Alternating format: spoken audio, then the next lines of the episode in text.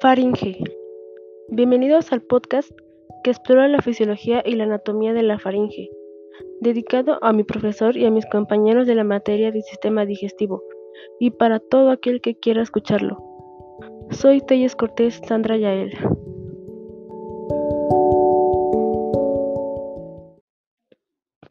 Bien, para empezar este podcast, de lo primero que vamos a hablar va a ser sobre, sobre la anatomía de la faringe. ¿Qué es la faringe? se preguntarán. La faringe es un conducto músculo-membranoso que se extiende desde la base del cráneo por arriba hasta la sexta vértebra cervical por abajo. Este órgano es muy fundamental e importante para nosotros porque su estructura muscular desempeña un gran papel durante la deglución y al mismo tiempo asegura la protección de las vías nasales, las laringeas y por último interviene también en la fonación. Mm. Podemos decir que la faringe es una cavidad continua abierta y tiene un acceso algo difícil, salvo la porción media, que sí podemos observar fácilmente, solamente con un eh, chequeo médico que nos pidan abrir la boca, con eso, con eso es suficiente para que podamos observar esa parte. Otras cosas que nos pueden ayudar a observarla es la endoscopía y el diagnóstico por imagen, que permiten que podamos observarlas completamente. Y este también, también podemos observar con eso las estructuras óseas o sus partes blandas. Además, la faringe está compuesta de tres secciones, que son la nasofaringe, la orofaringe y la larifaringe.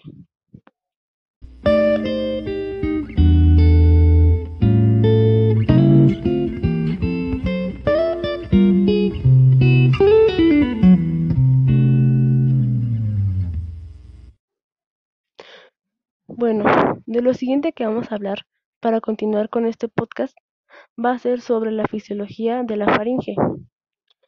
¿Qué es la fisiología? Digamos que la fisiología es como las funciones que realizan ciertos órganos. Y en este caso podríamos decir que son cuatro. La faringe tiene cuatro funciones principales que nos ayudan a nosotros como seres humanos.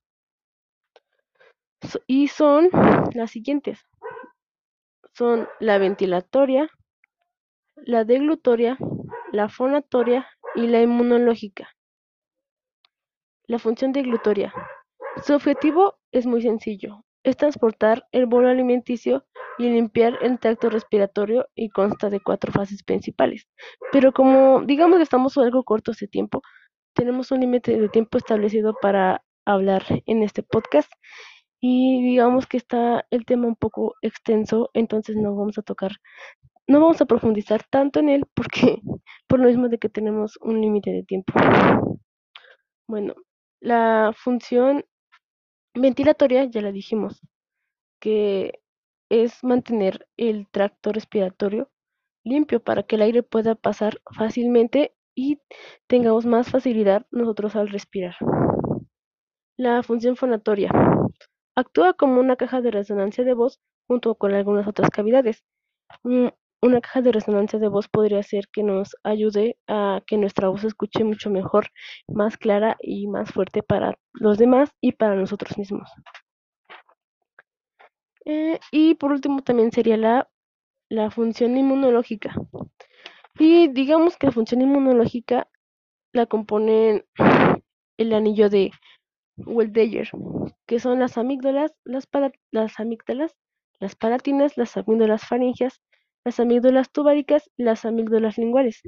Pues, que estas nos forman como una barrera inmunológica que pide que todo, todos los gérmenes, las bacterias, pasen a través de nuestro, nuestra faringe, nuestra faringe y lleguen más a fondo en nuestro cuerpo. Entonces podría decirse que esa sería la función inmunológica.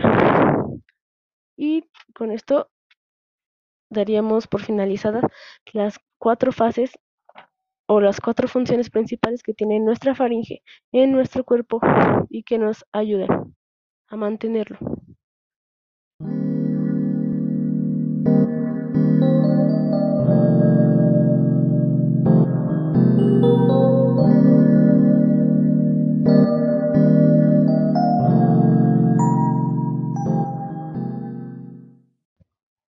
Bueno, podríamos decir que con esto damos por finalizado este podcast, porque como dije anteriormente, tenemos un límite de tiempo para realizarlo y pues creo que ya creo que ya hasta me pasé del límite de tiempo. Entonces con esto yo lo daría por finalizado. Gracias por escucharme. Espero que todo resulte bien porque es el primer podcast que hago y si no, creo que voy a sufrir bastante. En fin, gracias por su tiempo. Adiós.